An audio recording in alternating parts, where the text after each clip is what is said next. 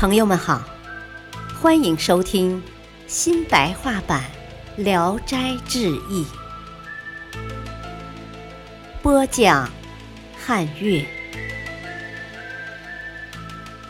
卷二，胡四姐。泰山有个姓尚的书生，一个人住在清静的书房里，正逢秋天夜晚。天河银光闪烁，明月高挂天空。他在花荫下踱来踱去，心里胡思乱想。忽然有个女子从墙上跨了过来，笑着说：“秀才有什么心事，那么苦思苦想啊？”上升到他跟前一看，女子长得天仙一般，他又惊又喜，把她抱进书房，亲热了一番。女子自我介绍说：“啊，我姓胡，名三姐。”问他家住哪里，他只是笑不说话。上生也不再追问，但愿能够永远这样相好，也就满足了。从此以后，他没有一个晚上不来的。一天晚上，他和上生在灯下促膝谈心。上生因为喜欢他，眼珠一动不动地盯着他看。他笑笑说：“嗯，你这样眼睁睁地看着我要做什么？”上生说：“哦，我把你看作红药碧桃了，啊，就是一宿看到天亮也不厌烦。”他说：“啊，我生的丑，你还这样高看？假如看见我家四妹。”神魂不知要颠倒到成什么样子了呢？上生越发动了心，恨不能马上见到四姐，就直溜溜的跪在地上向她哀求。过了一夜，三姐果然和四姐一起来了。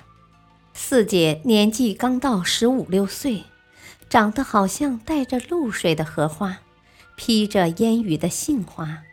脸上挂着好看的笑容，漂亮极了。上生高兴得发狂，赶紧拉到跟前坐下。三姐和上生说说笑笑，四姐只是用手扯着绣花带子，低着头。过了一会儿，三姐起来告别，四姐跟她一起走。上生拽着她不撒手，看着三姐说。啊，亲爱的，请你给我说说情。三姐才笑着说：“啊，疯狂的郎君情极了，妹妹就为他少坐一会儿吧。”四姐没说话，三姐就走了。两人欢愉非常，完了之后又互相枕着胳膊，告诉自己的身世，一点儿也不隐晦。四姐说自己是狐狸，上生迷恋她的美貌，也不感到惊讶。四姐因而说道：“啊，我三姐太狠毒，已经害死三个人了。只要被她迷住，没有不死的。我幸而受到你的溺爱，不忍心看你死去。你应该尽快和她断绝来往。”上生一听，害怕了。向他请求处置的办法，四姐说：“啊，我虽然也是狐狸，但是得到了仙人的法术，给你画一道符，贴到房门上，就可以拒退他了。”于是就给他画了一道符。天亮以后，三姐来到门口，看见门上贴着符，退了几步，说：“哼，没良心的丫头，一心向着新郎。”就不思念牵线人了？你们两个该当有缘分，我也不结仇，但是何必这样呢？就抹身走了。过了几天，四姐要到别的地方去，约定隔一天晚上再来。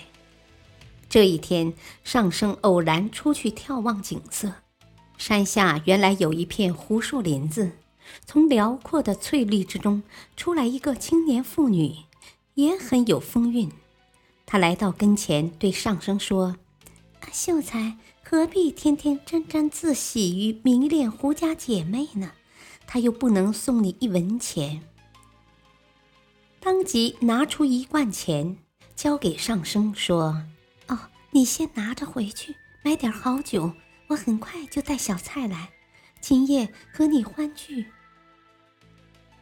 上生揣着钱回到家里，果然照他说的买了好酒等着。时间不长，他果然来了，把一只烧鸡、一个酱肘子放在桌子上。马上抽出刀子，先切成条条，又切成块块，一边喝酒一边挑逗戏谑，欢洽的异乎寻常。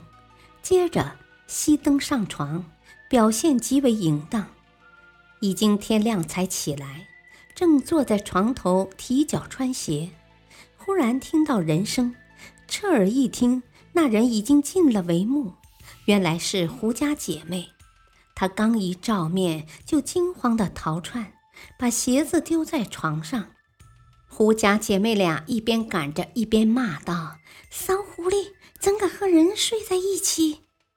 追了出去。过了一个时辰，才返回来。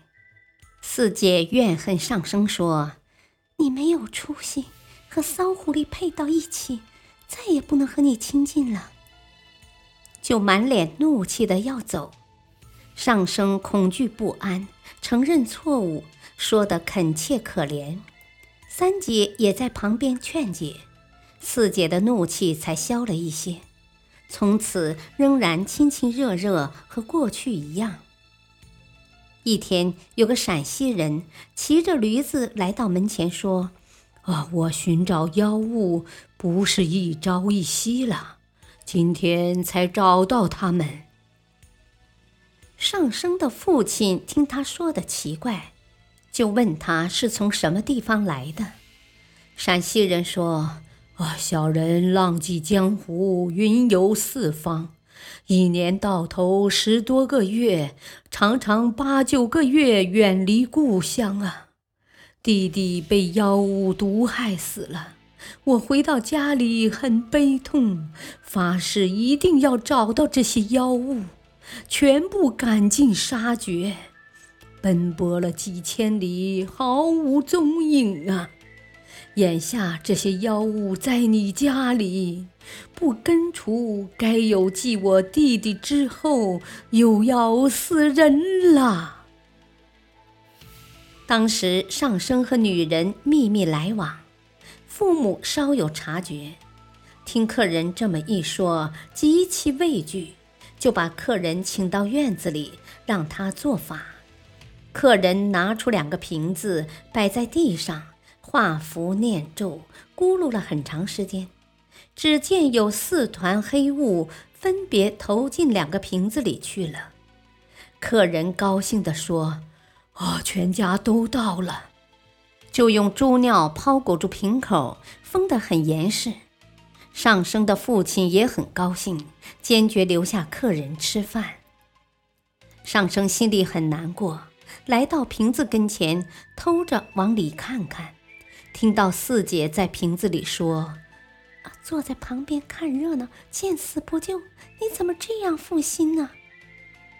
上生越发受了感动，急忙伸手去接屏风，但是接也接不开。四姐又说。啊，不用这样，只要放到坛上的旗，用针在尿泡上扎个小孔，不就出来了？上生就照他说的做了，果然看见玉里白气从小孔里钻出来，凌空而起，逃走了。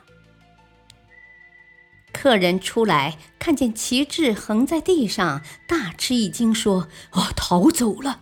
这一定是公子干的。”摇摇瓶子，低下脑袋听一听，说：“哦，好在只逃走一个，这个妖物该当不死，还可以赦免。”就揣起瓶子告别走了。后来上生在地里监督佣人割麦子，老远望见四姐坐在一棵树下，他就来到跟前。四姐拉着手问候他，并说。啊！离别以后更换了十个春秋，现在大丹已经练成了，只是想你的念头没有忘掉，所以又来看望你了。上生想带他一起回家，四姐说：“呃，我现在不能和从前相比了，再也不能用尘世上的情趣污染自己。